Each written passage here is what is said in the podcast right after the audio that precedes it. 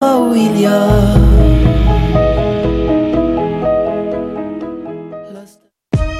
27 mars prochain, les Trois Sexes organisent la troisième édition de son colloque Sexualité et technologie. Au programme, trois grandes conférences, un panel, six courtes conférences, des salons de discussion, des kiosques virtuels et une boîte surprise. Pour les trois sexes, un colloque virtuel ne signifie pas une longue série de présentations par vidéoconférence. C'est plutôt une expérience multidimensionnelle et interactive à laquelle nous vous convions. Les billets sont en vente jusqu'au 15 mars. Faites vite. Indie Montréal présente les dimanches Couvre-Fun avec le soutien de la Sodec et en partenariat avec lepointdevente.com et choc.ca. Le nouveau rendez-vous hebdomadaire qui mettra en lumière la relève artistique québécoise. L'événement virtuel aura lieu du 7 mars au 4 avril 2021 à 20h avec Millimetric, The Liquor Store, Elephant Stone, Titlen et Urban Science Brass Band plus Urban Science le Cypher. Des shows au concept singulier où vous pourrez découvrir les univers de chaque artiste. On a hâte. Infos et billets sur Offrez-vous le plus grand festival de films sur l'art au monde. Du 16 au 28 mars, partout au pays. 249 films de 41 pays disponibles en ligne en tout temps pour 39 lors du 39e Festival international du film sur l'art. 15 mars au 17 mai, le concours vitrine de toutes les musiques vous présente 11 soirées pour découvrir 21 formations et artistes de la scène émergente. Où que vous soyez, vous pourrez faire le plein de découvertes musicales lors de la 25e édition des Francouvertes. En direct du Lion d'Or, assistez en ligne aux prestations de trois artistes par soirée. Commentez et votez. Rendez-vous à francouverte.com pour choisir vos soirées, visionner une foule de vidéos et découvrir la programmation. Les Francouvertes, une présentation SiriusXM. Eh, vous saviez que choc.ca ce n'est pas que du podcast C'est aussi 5 chaînes musicales 24 heures sur 24 pour vous accompagner partout. Rock, indie pop, hip-hop, musique francophone et musique électronique en écoute gratuite et à volonté. Pour les découvrir, rendez-vous sur le site de choc.ca sur l'onglet chaîne musicale. Hey, it's Alex from Mets, and you're listening to CHOQ Montreal.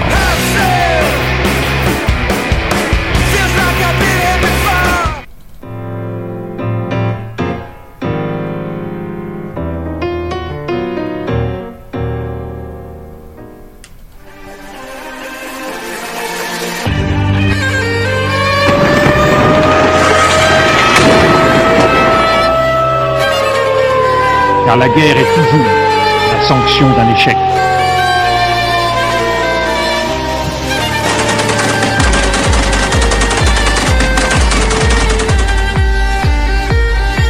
On croit en notre capacité à construire ensemble un monde meilleur. Bonjour à vous, chers auditeurs et auditrices. Vous êtes à l'écoute de Plein Feu, votre émission sur les conflits internationaux. Cette semaine, on se dirige en Ukraine, dans la région du Donbass, où une guerre perdure depuis 2014.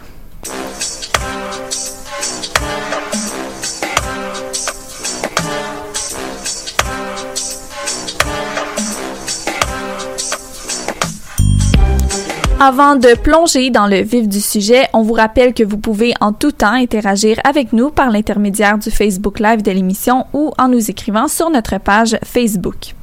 Tout d'abord, c'est moi-même, Eliane, qui retrouve la barre de l'émission pour cette émission et Sarah est au siège de la régie. Je peux dire sans hésiter que l'aspect technique de l'émission est un peu plus safe en ce moment, si je peux me permettre l'expression. Non, non, non, je te fais entièrement confiance. c'est gentil, merci. Alors, cette semaine, comme je disais, on se dirige en Europe de l'Est, dans le pays qui avait été le sujet de la toute première émission de l'histoire de plein feu. Oui, oui, il s'agit de l'Ukraine, un pays de 42 millions d'habitants et ayant une superficie légèrement inférieure à celle de la France. Avant la mise en contexte qui retracera les racines du conflit, je peux tout de suite vous dire qu'on va parler d'une guerre qui a officiellement commencé en 2014 et aujourd'hui son territoire en est un des plus minés au monde. Ce conflit est assez connu, particulièrement de notre collaborateur Nicolas, qui nous l'avait pitché en tout début de saison. On avait convenu d'en parler si le conflit revenait dans l'actualité et connaissait des développements, et eh bien c'est ce qui s'est passé ces derniers jours et dernières semaines. Bref, sans plus attendre, allons voir comment tout ça a commencé avec la mise en contexte et c'est Laetitia qui en est chargée cette semaine à notre grand plaisir. Salut à toi. Salut. Alors, tout d'abord, si on remonte en 2013, l'Ukraine connaît un coup d'éclat de manifestations, c'est ça? Exactement. En fait, le 24 novembre 2013, Kiev, la capitale de l'Ukraine, est le théâtre de violentes manifestations qui réunissent près de 100 000 protestataires pro-européens du mouvement Maïdan. Mais pourquoi manifestent-ils, vous vous demandez? En fait, quelques jours plus tôt, le 21 novembre, les négociations sur un accord pour rejoindre l'Union européenne sont suspendues par Kiev. Selon France TV Info, la signature était prévue la semaine d'après après cinq ans d'efforts. Et c'est la majorité de la population qui était favorable à cet accord. Ainsi, les protestataires pro-européens manifestent puisqu'ils réclament que l'accord soit signé. Ils voulaient que cette signature se fasse au sommet européen de Vilnius les 28 et 29 novembre 2013. Cette signature a une signification particulière aux yeux des manifestants puisqu'elle ouvrirait la porte à un nouveau système politique qui serait plus démocratique que celui sous le président de l'époque, Viktor Yanukovych. Pendant ce temps-là, la Russie a un dessin bien différent en tête pour l'avenir de l'Ukraine. La Russie aimerait que l'Ukraine rejoigne son projet d'Union eurasienne économique qui réunit aujourd'hui le Kazakhstan, l'Arménie, la Biélorussie et le Kirghizistan à la Russie. La puissance, la puissance craint alors l'association de l'Ukraine à l'Union européenne. Et les manifestants pro, pro-européens, eux, craignent que le projet de la Russie ressemble à celui de l'URSS. Mais aussi les Ukrainiens qui sont pro-russes et qui sont en faveur de l'union de la Russie. Cette portion de la population habite dans l'est du pays qui est russophone. Les manifestations continuent et se radicalisent, et le Parlement adopte des lois répressives envers les manifestants et les tensions et les violences dans le pays montent d'un cran. Le mouvement contestataire pousse Yanukovych à fuir et à se faire destituer par le Parlement ukrainien le 22 février 2014. Le nouveau gouvernement qui prend sa place est pro-européen. Et est-ce que ce nouveau gouvernement-là réussit à apaiser l'ambiance en Ukraine? Non, au contraire, euh, les pro-européens accusent l'Ukraine d'être influencée par la Russie et les pro-russes accusent le nouveau gouvernement d'être russophobe à cause de l'annulation de la loi sur les bases de la politique linguistique d'État qui donnait le statut de langue régionale aux Russes dans les territoires occupés par les russophones. Les groupes pro-russes, aussi nommés anti-Maïdan, affrontent les groupes pro-européens dans l'est et dans le sud de l'Ukraine. Vers la fin du mois de février 2014, des groupes pro-russes prennent le contrôle de plusieurs bâtiments officiels de la Crimée. Et le Parlement local de cette région fera alors la demande d'être annexé à la Russie. Ensuite, il y a un référendum qui a lieu où plus de 95% des gens votent en faveur de cette décision. Mais c'est seulement la Russie qui reconnaît ce résultat. Ensuite, euh, les groupes pro-russes seront influencés par la Crimée et veulent aussi se séparer. Mais l'Ukraine refuse de leur donner une partie du territoire. Ils vont alors s'emparer de plusieurs bâtiments officiels dans le Donbass et Turchinov, le président par intérim, organisera des opérations violentes pour en reprendre le contrôle. Les opérations sont dénoncées par les Nations Unies. Et c'est précisément ici qu'est né le conflit dont on parle aujourd'hui. En mai, en mai 2014, les régions de Donetsk et Lugansk, dans le Donbass, organisent un référendum d'autodétermination pour ensuite devenir tous les deux des républiques populaires. Euh, donc, ce, résultat était seulement, euh, euh, c'est seulement la Russie qui a pu euh, reconnaître ces résultats. Donc ensuite, les tensions se sont accentuées entre l'ouest et l'est de l'Ukraine lorsque Petro Poronchenko est élu le 25 mai 2014. Le Donbass devient alors un territoire meurtri par une guerre civile où des civils sont tués par les groupes armés et par l'armée. Le 5 septembre 2014, l'Ukraine et la Russie et les séparatistes pro-russes signent le protocole de Minsk pour un cessez-le-feu. Mais ce, cessez-le-feu n'est pas respecté. Donc c'est seulement en 2015 qu'il sera signé sous la médiation de la France et de l'Allemagne.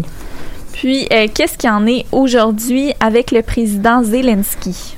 Mais en fait, quand il est élu en 2019, euh, Zelensky hérite d'un pays fragile, mais qui démontre son, désir de, résoudre ce conflit qui a déjà fait plus de 13 000 morts. Le 27 juillet 2020, un cessez-le-feu a été signé entre la Russie et l'Ukraine et les négociateurs de l'Organisation pour la sécurité et la coopération en Europe, puis il rentre en vigueur à ce moment-là. Mais maintenant, il y a un regain de violence dans le Donbass depuis un mois malgré le cessez-le-feu. En effet, depuis la mi-février, neuf militaires ukrainiens ont été tués. L'Ukraine accuse la Russie et le mouvement séparatiste d'avoir utilisé des armes interdites par le cessez-le-feu. Du côté des groupes pro-russes, on recense trois morts. Quand même. Euh, merci beaucoup, Laetitia. C'était super bien euh, vulgarisé pour comprendre les origines de ce conflit-là. Merci.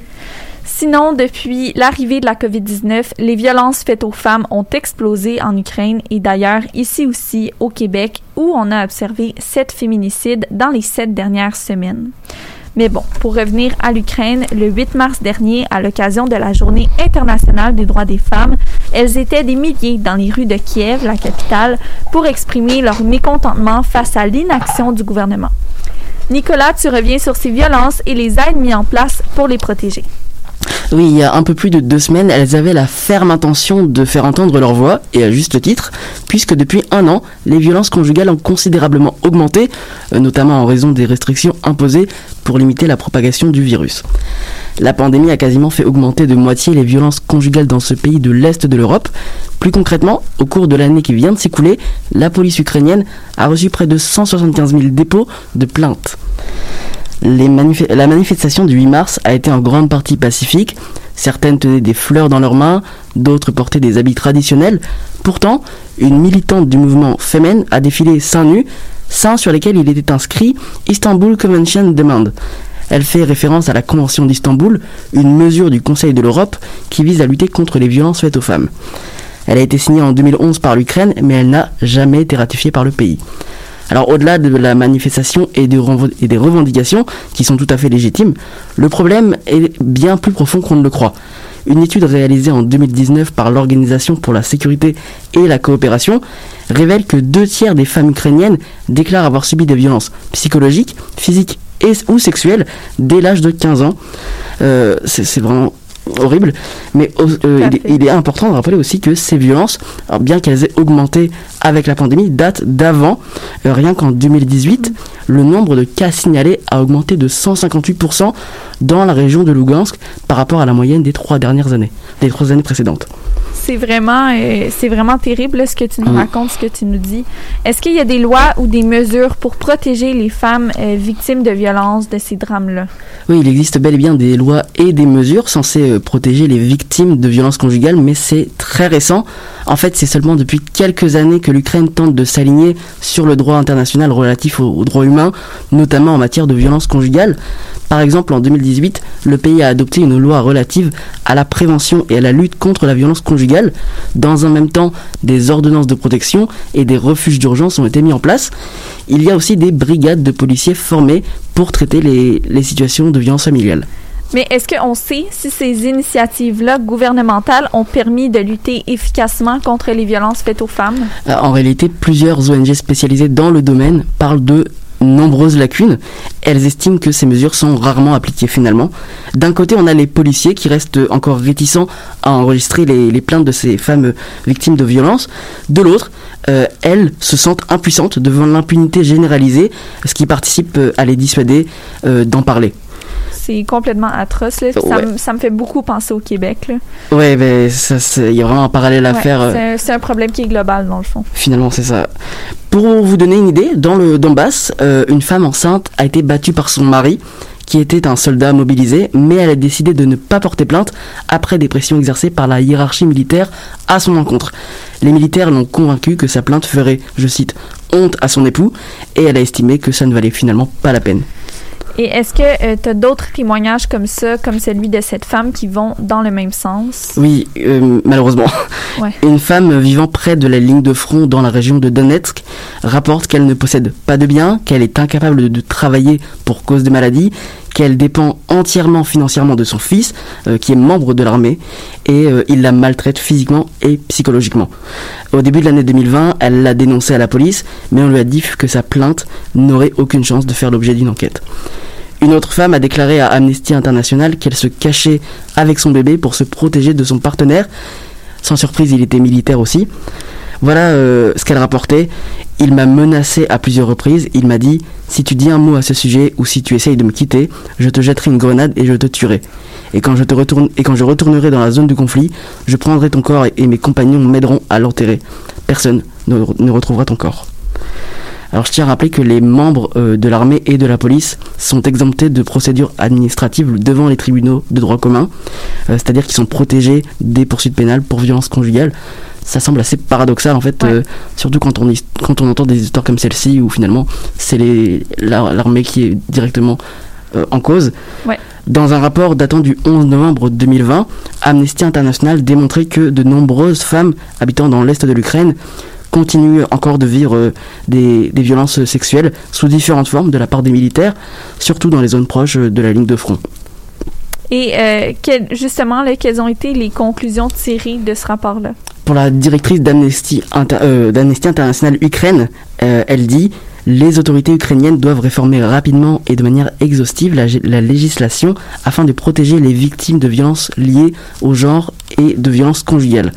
Elle poursuit en disant Il est très inquiétant que les femmes, dont la vie est déjà gravement perturbée par le traumatisme et la destruction causée par le conflit, se retrouvent sans assistance et ne puissent pas s'en remettre aux autorités qui ont la responsabilité de les protéger de la violence conjugale et sexuelle.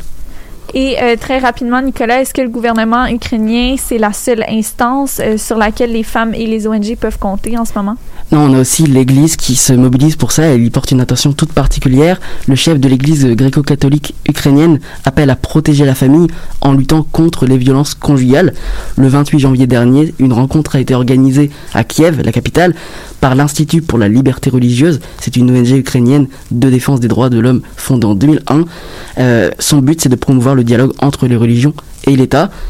Donc, finalement, on voit que l'État ukrainien semble relativement insensible face aux violences faites aux femmes, au point de les tolérer malgré quelques lois, quelques mesures qui sont là pour nous faire finalement penser le contraire. Le refus d'adhérer à la Convention d'Istanbul marque le point de rupture, un point de rupture qui n'est malheureusement pas prêt d'évoluer. Eh bien, euh, merci Nicolas. Et d'ailleurs, je tiens à dire que tu as beaucoup cherché pour parler à une personne de cette problématique-là, qui est quand même très ciblée et personne n'était en mesure de, de t'accorder d'entrevue, mais la recherche était là. Merci. Merci. Alors, je vous propose maintenant une pause musicale avec Heatwave, une chanson de Julien Baker tirée de son album Little Oblivions. On se retrouve au retour de la pause.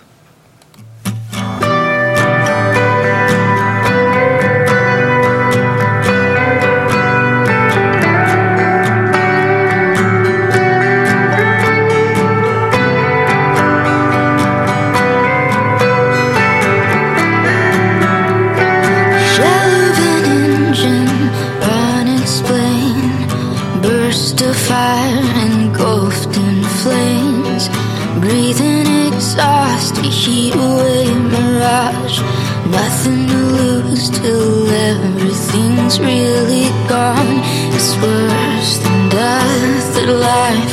Compressed to fill a page In the Sunday paper I had. A shuddering thought This was gonna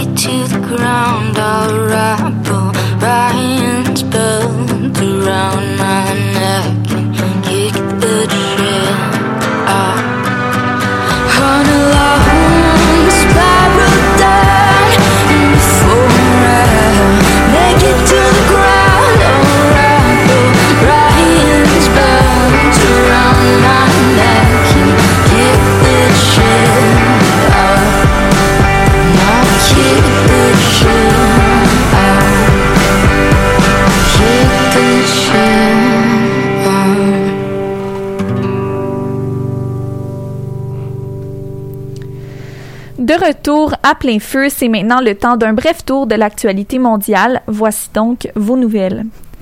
Dimanche dernier, le 21 mars, se tenait la journée internationale pour l'élimination de la discrimination raciale. Des milliers de manifestants ici à Montréal comme aux États-Unis ont profité de cette fin de semaine symbolique pour sortir dans les rues et dénoncer le racisme anti-asiatique, pardon, accentué depuis le début de la pandémie. On a aussi commémoré les victimes de l'attentat du 16 mars dernier perpétré contre des salons de massage à Atlanta. L'acte raciste avait fait huit victimes, dont six femmes d'origine asiatique. Au Brésil, un climat d'intimidation et de censure règne sous le régime du président Jair Bolsonaro. Le célèbre youtubeur brésilien Felipe Neto a été interpellé par la police locale après qu'il ait dit sur sa plateforme que le président était génocidaire, faisant référence aux absences de mesures sanitaires dans le pays qui cumulent presque 300 000 morts de la COVID-19. L'opposant politique Ciro Gomez fait aussi face à une enquête fédérale depuis samedi après avoir traité le président de voleur, entre autres. Au Myanmar, les contestations ne dérougissent pas et les manifestations se font maintenant jour et nuit. Des employés de tous les secteurs sortent dans les rues, forçant à mettre l'économie birmane déjà fragile sur pause. Selon différents témoignages, environ 250 civils auraient été tués et des centaines d'autres portés disparus à la suite d'arrestations. Les attaques djihadistes pardon, s'intensifient dans l'ouest du Niger alors que les plus meurtrières depuis les dernières années ont été commises dimanche dernier. C'est 137 personnes qui ont perdu la vie, un bilan qui vient s'ajouter aux 66 morts des autres attaques commises six jours auparavant. L'intensification de ces attaques dans l'ouest du pays constitue le plus grand défi auquel va être confronté le nouveau chef de l'État, Mohamed Bazoum, dont la victoire à la présidentielle a été confirmée dimanche par la Cour constitutionnelle du Niger. Ce dernier s'est engagé à lutter contre l'insécurité, un des plus grands défis du pays africain. C'est ce qui met fin à vos nouvelles.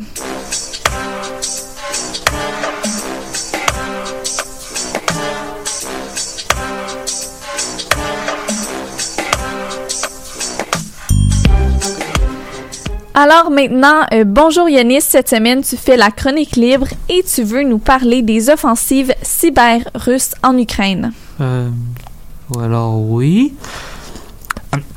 C'est un sujet extrêmement intéressant dans la mesure où l'Ukraine n'est pas membre de l'UE ou de l'OTAN et que les services russes, tels qu'ils soient, peuvent expérimenter sur le pays avec une relative impunité. L'exemple le plus intéressant est celui d'une unité affiliée, euh, affiliée à ceux qu'on a enfin pardon, que l'on pense affilié à la direction, à la direction principale de l'état-major, enfin, de ce qu'on appelle la direction principale du renseignement de l'état-major des forces armées russes, le GRU. Le GRU est une agence de renseignement très intéressante dans la mesure où sa culture est très influencée par ses forces spéciales, qui sont très nombreuses. Car même les cyberopérateurs y adoptent une attitude téméraire et imprudente ça se, ça se voit dans leurs opérations qui attirent l'attention. En 1900. Ah, pardon. En, en 2015, ils, coupent ils arrivent à couper l'électricité en Ukraine, une première mondiale pour autant que l'on sache. Et ils récidivent encore l'année suivante.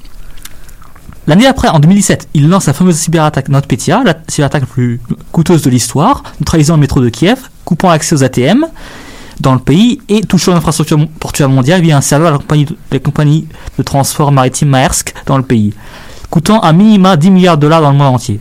Ce qui est énorme et c'est seulement ce qui est connu, là, comme tu nous disais. Euh, J'ai pas pu m'empêcher de remarquer que tu as dit pour autant que l'on sache, pourquoi est-ce que ce sujet-là tend à être secret? Alors oui, j'ai dit ça parce que, pour la simple bonne raison que les États délèguent ce genre d'opération à leurs agences de renseignement qui, et, à, leurs forces armées qui utilisent ce, genre de, de capacité pour faire leur, leur, travail, souvent de renseignement. Dans la, la majorité des cas, il s'agit d'obtenir des informations confidentiel, mais depuis 2011, on assiste à une, recrudescence rapide, enfin, à des, des, enfin, on assiste à une croissance rapide des attaques qui ont des effets physiques visibles. C'est en partie dû au GRU, qui a été très prolifique dans le domaine. Mais est-ce qu'il y a eu des réactions internationales à ce genre d'action-là? Euh, En Ukraine, très peu, parce que les. Pardon, en Ukraine, il y a eu très peu de forces de réaction internationale fortes aux activités russes dans le pays. Comme je le disais, l'Ukraine n'est pas, pas partie membre de l'OTAN, mais ce, n'est pas le plus curieux. Et ce, pour de bonnes raisons. D'abord, ce genre d'attaque euh, affecte les pays en dehors de l'Ukraine, l'Ukraine n'a aucune frontière géographique. Ensuite, c'est que le code peut être adapté pour, pour, peut être adapté pour attaquer d'autres cibles. En effet, l'agence de de sécu- sécurité des infrastructures américaines admet que le code utilisé en 2016 pour couper l'électricité en Ukraine peut très bien être modifié pour attaquer les infrastructures électriques américaines. Et dans ce cas-là, comment on sait qui fait quoi? Ben, bonne chance. Sa- savoir qui fait quoi dans le cyberespace est, est une affaire extrêmement compliquée, qui Mhm. demande énormément de moyens. Souvent, les chercheurs dans le secteur privé, pardon, souvent les chercheurs dans le secteur privé sont induits en erreur, y compris par le GRU, car ils n'ont accès qu'au code et au logiciel. Les États ont plus de moyens, mais Enfin, on le, et on le voit dans, le- dans les poursuites entamées contre des officiers des agences de renseignement d'autres pays, incluant le GRU. Mais est-ce que c'est possible de se défendre contre ce genre d'attaque? Euh, la sagesse conventionnelle est, est que l'attaquant a toujours l'avantage, Mhm. car, car tout est vulnérable de des logiciels au- euh, aux micropuces. C'est comme essayer de garder toutes les entrées d'un palais ou euh, euh, toutes entrées d'un immense palais. Il y aura toujours quelque chose que- auquel vous n'aurez pas pensé. C'est par là qu'ils vont venir. C'est très bien, euh, très bien dépeint là, ce dernier exemple du palais. On, comprend bien ce que tu veux nous dire. Merci, Yanis. Alors maintenant, Laurence, tu as regardé le documentaire Winter on Fire réalisé par Eugene Afinevsky qui porte justement sur les événements de l'hiver 2013-2014 en Ukraine. D'abord, qu'est-ce que tu en as pensé? Ben d'abord, c'était une assignation vraiment le fun. Hein? Euh, On se le cachera pas. Regarder un documentaire, c'était c'était plutôt euh, plutôt intéressant et euh, j'ai euh, j'ai beaucoup aimé le documentaire. J'ai quelques réserves, j'en parlerai un petit peu plus loin, mais en gros, si on le prend comme un film, c'est vraiment intéressant parce qu'on se retrouve à avoir un regard pardon, un regard intérieur euh, dans euh, les manifestations finalement. Donc le film commence au début de novembre 2013, donc dès le début des manifestations et euh, c'est des manifestants là, civils un peu comment comment je pourrais comparer à la printemps érable 2012. Donc euh, c'est vraiment des manifestations pacifistes et de plus en plus on voit la progression vers des manifestations de plus en plus violentes. Et puis, on s'attache à certaines personnes au cours du documentaire et puis à la fin, euh, lors de, février 2014, oui, euh, on a vraiment, tu sais, c'est violent, on voit plusieurs manifestants qui meurent et puis on a tout le sentiment de- du début à la fin d'avoir suivi la progression. Donc, c'est vraiment intéressant comme documentaire. Et euh, tu le soulignes, donc c'est très touchant le regard porté sur les Ukrainiens qui étaient à Maïden, mais est-ce qu'il s'agit d'une vision véridique sur le conflit? Ben, on va en parler un petit peu plus tard euh, à la fin de l'émission avec les discussions, mais euh, je pense qu'il y a une distinction importante à faire entre le documentaire et le reportage journalistique. Effectivement, il y a une grosse lacune dans le sens que les manifestants, comme je disais, sont représentés comme des personnes pacifistes, donc on voit leur... leur les manifestations sont vraiment, euh, on, a un côté seulement de, la médaille et puis les personnes portent des couleurs vives, euh, c'est des personnes de multi, multigénérationnelles, de tous les âges, tous les horizons. On voit des civils s'organiser avec euh, bon, des, hôpitaux, des centres de, de, des cliniques d'aide juridique, des centres de dons de nourriture, mais en aucun cas on voit euh, de la violence du côté des manifestants, alors que en réalité beaucoup d'experts montrent euh, pointent du doigt le documentaire qui n'aurait pas montré le côté euh, plus violent avec les groupes d'extrême droite et les néo-nazis qui auraient joué un grand rôle euh, dans ces manifestations-là afin de, de de destituer le président de l'époque. Donc, euh, effectivement, c'est un petit peu biaisé. Euh, on aurait pu montrer plus le côté euh, extrémiste des manifestants. Et euh, bon, est-ce que tu dirais euh, que ça l'a gâché ton expérience de savoir ça? Ben, comme je le disais, il s'agit d'un documentaire. Hein, puis euh, c'est sûr que moi, personnellement, si euh, ça l'avait été mon documentaire, j'aurais montré cet apport-là. Euh, en fait, selon euh, les, recherches d'un professeur d'université à Ottawa, Yann Kachanovski, on dit que sans les groupes d'extrémistes qui auraient provoqué, en fait, auraient été accusés de provoquer les, la montée en violence, il n'y aurait pas eu autant de morts nécessairement en la journée du fatidique du 20 février 2014 qui a fait 50 morts. Donc il y a eu un grand apport euh, de la violence à cause des euh, manifestants extrémistes de droite. Et puis euh, évidemment, je dirais pas que ça a gâché mon expérience cinématographique, mais je dirais que il aurait pu avoir, euh, on aurait pu montrer les deux côtés de la médaille tout en gardant le côté aussi touchant des manifestations. euh, donc, euh, donc voilà. Mhm. Je comprends bien. Puis, euh, écoute, on va t'entendre un petit peu plus en détail là, tantôt sur euh, ce clash-là entre reportage et documentaire au cours du débat. Tu seras présente. Oui, je, je veux juste, juste terminer en disant Oui. que euh, le film est disponible sur Netflix. Donc, si vous voulez le regarder, c'est c'est super intéressant. Vous ferez Ouais. votre propre opinion, mais pour ma part, ça reste que même si c'est subjectif, c'est vraiment bien monté. Il faut le regarder comme un film de fiction plus que comme un, un- un documentaire éducatif, finalement. C'est super intéressant. Oui, merci Laurence. Puis écoutez, bon, c'est le moment d'une autre pause musicale avec Bisous. Donc une chanson de Jade en collaboration avec GMK tirée de son album Romance. Alors restez des nôtres pour justement la discussion de fin d'émission et également le zoom sur.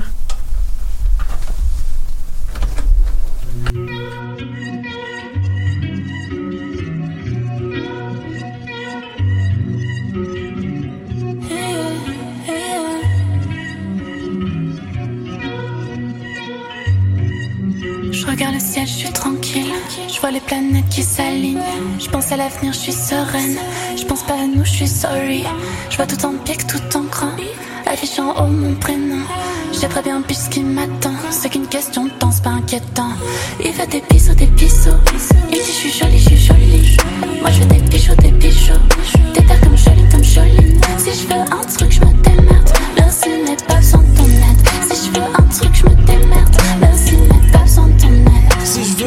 je le dépaisse jusqu'à obtenir la chair. Elle veut une caisse et une paire, et elle me chuchote Chanel. Une pluie de diamants vivis, qu'une de mes pierres brille toute scintille. Et mes frères style Cipinline, les démons ne sortent pas que la nuit. Si je veux un truc, je l'ai. Baby, je m'endors sur le peu que j'ai. Maintenant, et je me ramène avec la team. Crois-moi, je te dis, on a tous fait la Il veut des bisous, des bisous. Il dit je suis jolie, je suis jolie. Moi je veux des bijoux, des bijoux. Si je veux un truc, je me démerde. Merci, mais pas de ton aide. Si je veux un truc, je me démerde. Merci, mais pas de ton aide. Je crois que le monde va mal, non, y a pas de mystère. Je sais qu'il y en a qui parlent, mais bientôt ils vont se taire. Non, pas mon sang, donc je découpe les artères. Et si je tombe de haut dans la mallette, quelques billets verts.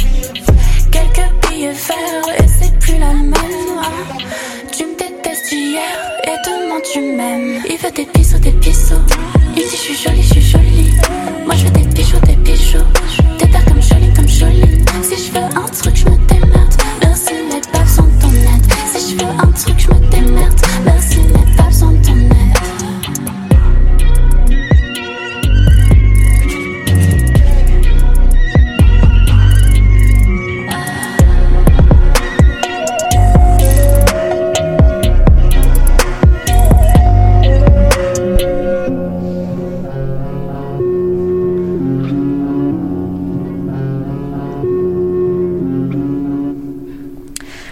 retour à plein feu pour un zoom sur le tourisme en Ukraine avec Cheyenne. Alors, salut. Salut. Quand on cherche une destination vacances, on pense pas d'emblée à l'Ukraine. Alors, qu'est-ce qu'il y en est du tourisme là-bas? Alors depuis 2014, en fait depuis euh, la proclamation d'indépendance de la Crimée et de son rattachement à la Russie, le tourisme est quand même assez limité. Concrètement, la région de la Crimée et la région du Donbass à, domi- à dominante russophone euh, sont à éviter et sont déconseillées par les différents ministères des Affaires étrangères occidentaux. Pourtant, le tourisme en Ukraine représente environ 2% du PIB. C'est vraiment beaucoup pour un pays considéré comme en conflit, surtout quand on considère que, euh, pour le cas du Canada, le tourisme représente entre 1,9 et 2,4% du PIB. Donc c'est vraiment comparable. Ouais. Alors aujourd'hui, l'Ukraine est le pays le plus pauvre d'Europe, même si ça n'a pas toujours été le cas. Pourtant, depuis 2016, elle connaît une croissance économique assez importante. Alors cette zone est déconseillée, c'est essentiellement parce qu'elle échappe au contrôle du gouvernement ukrainien, en proie euh, à l'emprise russe, on l'aura compris. De plus, euh, la plupart des ambassades y, euh, ont donc moins de pouvoir, de par le fait que la communauté internationale ne reconnaît pas la Crimée comme russe. Toutes les guerres sont nuisibles au développement du tourisme, évidemment, mais je vous apprends rien. Mais en Ukraine, c'est d'autant plus important parce que c'est un pays un peu plus marginalisé que d'autres en Europe. même si les grandes villes euh, qui sont encore euh, aujourd'hui pas touchées par la guerre vraiment, euh, elles sont considérées comme sûres par les agences de voyage. Toutes conseillent également de faire attention peu importe l'endroit visité dans le pays. Et pourtant, je crois que c'est quand même, ça demeure une destination, une destination, oui, attrayante, non? Eh ben oui. Euh, le tourisme dit euh, industriel, en fait, c'est un peu comme ça qu'on qualifie le, le tourisme euh, en Ukraine, a connu un regain d'énergie ces derniers temps, surtout dans la région du Donbass car elle a beaucoup à offrir, des mines encore opérationnelles que l'on peut visiter, des usines désaffectées ou encore des fermes, mais on y trouve aussi une faune et une flore assez impressionnantes et préservées. Je peux même ajouter que l'Ukraine abrite l'une des plus grandes populations de loups et d'ours d'Europe. Quand même Ben oui, surtout que c'est en voie de disparition dans la plupart des pays d'Europe aujourd'hui. Euh, et le site du tourisme du pays ajoute même qu'un guide sera là pour vous accueillir pour un voyage sécuritaire, mais un voyage quand même. Alors ça fait un peu publicité, mais euh, c'est quand même là. Les agences de voyage insistent également beaucoup sur l'accueil chaleureux des Ukrainiens. Et euh, si le tourisme n'a pas vraiment disparu en Ukraine, c'est essentiellement parce que c'était un pays très sûr, pacifiste, où il faisait bon vivre, jusqu'à jusqu'à dernièrement. C'est aussi et surtout un tourisme facile pour les Européens qui sont non seulement proches géographiquement, mais qui bénéficient de la guerre, puisqu'elle fait baisser la valeur de la monnaie locale, quasiment remplacée par le dollar américain, donc très intéressant pour les membres de la zone euro. Comme en plus, ça n'a jamais été un pays très cher sans perdre en luxure, ça reste euh, une mine d'or pour le tourisme européen. Et euh, la suppression du visa pour les Européens a également contribué à ce regain de tourisme. Et euh, toi, tu y es toi-même allé, non? Alors pas vraiment en fait, mais j'ai failli. OK. Euh, il y a environ six ans, aux alentours de 2014-2015, j'étais à l'université puis j'étudiais le russe. Euh, notre prof avait prévu de nous emmener à Moscou et on, donc on parlait de l'organisation, tout ça. Mais avec le contexte, et le début de la guerre au Donbass et le rattachement de la Crimée, en fait, on a dû annuler notre voyage. Pourtant, on n'allait pas en, Ukraine. Euh, c'est quoi le problème? Ben en fait, c'est que en partant de France pour aller à Moscou, le chemin le plus direct euh, et facile pour un Européen, c'est de passer par l'Ukraine et de passer par Kiev. Mais à ce moment-là, non seulement c'était vraiment pas sécuritaire de traverser pour une classe avec une seule prof, mais à ce moment-là aussi, euh, le gouvernement ukrainien boycottait tout ce qui avait quelque chose à voir de près ou de loin à la Russie. Et encourager le tourisme russe en laissant passer des étudiants français, c'était clairement pas dans leur plan. Donc on n'a pas pu partir. Puis aussi faire le tour pour contourner l'Ukraine, euh, c'est encore moins sûr, puis c'est vraiment plus long. Puis euh, l'organisation était vraiment plus de la même envergure. Donc euh, ça, ça limite euh, pas mal l'entrée aux touristes euh, qui s'en tiennent donc à l'Ukraine, qui, qui peuvent moins accéder à la Russie, alors qu'en Europe il y a beaucoup de tourisme de road trip où on peut, où on veut visiter plusieurs pays frontaliers en même temps. Pourtant, euh, comme l'Ukraine au complet, le Donbass a espoir de ramasser le, de ramener pardon le tourisme dans sa région. Il y a même un endroit plus au nord de la ligne de front où les habitants ont créé un musée avec une exposition sur l'agriculture, l'artisanat et l'histoire du village. Et tout ça, c'est dans le but de préserver, de promouvoir la culture ukrainienne, dans l'espoir qu'un jour les touristes reviennent de plus belle. Tout ce qui manque pour que le pays prospère à nouveau, ben, c'est la paix. Quel beau mot de la fin, Cheyenne. Merci beaucoup pour ce tour d'horizon du tourisme en Ukraine. Sarah, je te lègue maintenant le flambeau pour la discussion. Merci Eliane. Alors pour la discussion de cette semaine, j'aimerais qu'on revienne sur quelques aspects de la chronique de Laurence euh, qui portait, comme vous vous souvenez, sur le documentaire Winter on Fire. Donc plusieurs critiques, comme tu l'as souligné, Laurence, euh, ont euh, mentionné le fait que le documentaire laissait transparaître un biais positif par rapport aux manifestants de Maïden. Euh, donc ça m'amène à vous lancer sur une première piste de réflexion. Selon vous, est-ce qu'on devrait s'attendre au même standard d'objectivité avec du contenu documentaire et du contenu journalistique? Est-ce qu'il y a une distinction à faire en fait? Mais moi, je pense que oui, il y a une distinction à faire. Puis en fait, je l'ai apprise assez récemment, pour être tout à fait honnête. Euh, j'ai eu vraiment du mal à me faire au fait qu'un documentaire n'est pas 100% objectif. Moi, j'avais vraiment pour objectif d'apprendre dans mes documentaires, de, de me nourrir des documentaires, puis de croire ce qu'on me disait. Puis je me suis rendu compte que ben, c'était parfois vraiment subjectif, en tout cas, on nous donnait une version de l'histoire, on nous donnait pas forcément les deux. Et j'ai vraiment eu du mal à m'y faire, puis ça m'a un petit peu. Euh, ben, pas énervé là, mais j'ai eu l'impression d'être un peu trahie dans, dans la façon dont je consommais mon information. Donc oui, je pense qu'il y a une vraie distinction à faire là-dedans. Mais c'est intéressant que tu amènes ça, cette, euh, que tu l'apprends, tu l'apprenais récemment parce que, euh, vois-tu, moi j'ai toujours vu les documentaires un peu comme des films. Donc c'est des films non scénarisés avec des vraies personnes, mais on, on s'attendait à avoir le regard du cinéaste qui euh, qui filmait une scène en particulier. Donc, c'était pas quelque chose qui allait chercher les deux côtés de la médaille nécessairement tout le temps, mais ça l'amène un point de vue intéressant, le fait que si c'est pas connu qu'il y a une distinction à faire entre le documentaire et, euh, et le reportage journalistique, euh, puis qui sont pas non plus euh, obligés au même standard finalement un documentaire c'est c'est un film c'est pas il y a pas un, un standard de rigueur puis d'objectivité et dans tous les cas euh, même quand il y a le standard d'objectivité, ça veut pas dire qu'il faut nécessairement croire tout ce qu'on nous montre dans tous les cas, mais euh, si on le sait pas, ça peut euh, Ouais. c'est ça, ça peut amener euh, quand même un on, on peut descendre sur une pente glissante, mais pour revenir au documentaire de, de Maiden, ben euh, c'était vraiment clair dans ma tête que c'était un point de vue, un regard de l'intérieur, puis c'était vu comme un film avec un début et une fin, la fin étant la fin des manifestations, du trois mois de manifestations, alors que c'est pas du tout la fin du conflit en Ukraine, mais c'est comme, il y a un début, un milieu, une fin, et voilà, tu sais. Ouais, Puis, Laurence, tu mentionnais une pente glissante, puis ben, justement, là, j'aimerais vous relancer là-dessus. Euh, Est-ce qu'il n'y a pas un danger là, à montrer du contenu, comme tu dis, subjectif, considérant que le spectateur se voit présenter du contenu qui démontre une réalité, ou du moins des facettes là, d'une réalité, et non une fiction scénarisée? Mhm. Euh, je, je vais relancer. Euh, donc, ben oui, c'est ça. C'est c'est- comme je disais, c'est un peu une pente glissante. J'ai peut-être sauté des étapes, mais euh, si c'est pas si on prend le documentaire comme étant un reportage journalistique qui nous démontre une réalité et la réalité de tout le monde, euh, c'est sûr que ça, peut porter à confusion parce que euh, parce qu'il y aura jamais tous les tous les côtés de d'une histoire dans un documentaire. Ça va être je pense au documentaire que c'est sûr que ça dépend aussi. C'est une forme c'est tellement large le documentaire. C'est pas comme le reportage journalistique. Le, le documentaire ça peut être sans parole du tout. Ça peut être que des images.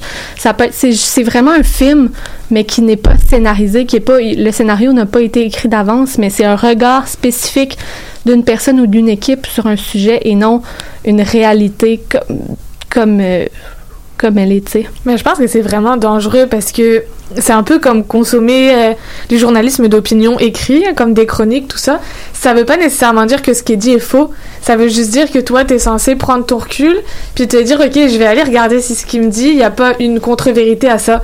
Puis si on nous le dit pas, d'autant plus que c'est présenté sur, sur une plateforme comme Netflix, on, on va pas forcément se dire ok faut que j'en faut que je m'en méfie faut que j'en doute puis il faut que ben, je fasse mes recherches moi-même je pense que c'est quelque chose qui devrait être plus mis de l'avant de se dire que ben là c'est pas c'est pas toute la réalité que je vais te présenter c'est une partie de la réalité Une interprétation de la réalité aussi. Hein. C'est ça, mais en même temps, est-ce que c'est pas de niveler vers le bas que d'assumer que tout le monde sait je veux dire, on va arrêter les chroniques d'opinion, ben je je serais pas nécessairement contre, mais je veux dire les gens sont supposés savoir un peu quand même, euh, je pense, c'est quoi la différence entre un film et un reportage, puis euh, sont, sont Mais je suis pas sûre que les gens le fassent, fassent l'effort aujourd'hui. On, on consomme tellement l'information, on nous donne l'information, on nous la jette un peu entre les mains. Mhm. Les gens sont peut-être pas. Ben. C'est sûr peut-être que, je c'est ça, c'est sûr qu'il y a un danger. mais- Non, j'avoue, il y a un danger à regarder quelque chose comme étant, mais dans tous les cas, dans tous Oui, les contenus, il y a toujours un danger à regarder quelque chose comme étant la vérité absolue, puis de faire confiance les yeux fermés, que ce soit un reportage journalistique ou un documentaire. Moi, ce que je trouve intéressant, c'est que ça montre un point de vue en particulier, puis le parallèle avec la chronique est vraiment bon. Mhm. Mais c'est qu'en plus, je pense que le documentaire fait un peu un pont entre le reportage purement euh, objectif puis le film. Puis les gens sont peut-être pas, tu sais, on, on fait pas assez la distinction entre les deux puis de voir que le documentaire est entre les deux. Je sais pas si les gens font cette distinction là, tu sais, ils les mettent soit d'un côté soit de l'autre, mais je sais pas s'ils se rendent compte que ben il y a un peu des deux dans le documentaire. Ben, c'est ça, c'est en, fait pour euh, pour résumer un petit peu la pensée là, je pense que l'important c'est vraiment de, de savoir ce qu'on consomme en fait, donc de de- d'être dans cet état de- de- d'esprit là quand on va consommer donc le documentaire ou bien le reportage. Puis la même chose quand on va lire un article ou une chronique, c'est de savoir qu'on est en train de lire une chronique et non un article. Puis là bon, j'ai pris le mot de la fin, tout ça pour vous dire qu'on on doit se laisser là-dessus, c'est tout le temps qu'on avait malheureusement, mais c'était vraiment intéressant les filles là, merci pour votre participation. Merci. Tout à fait. Alors, c'est ce qui conclut l'émission d'aujourd'hui. Merci beaucoup d'avoir été des nôtres. Et d'ici là, on se voit, nous, dans deux semaines. On va parler, je peux tout de suite vous le dire, du Yémen. S'il y a quelque chose par rapport à ce conflit que vous souhaitez qu'on aborde, vous pouvez nous écrire sur notre page Facebook. Sinon, portez-vous bien et une bonne journée.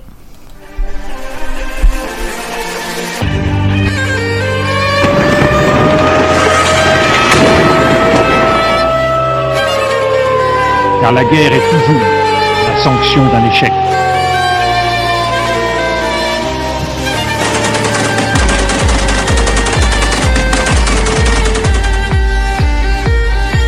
On croit en notre capacité à construire ensemble un monde meilleur.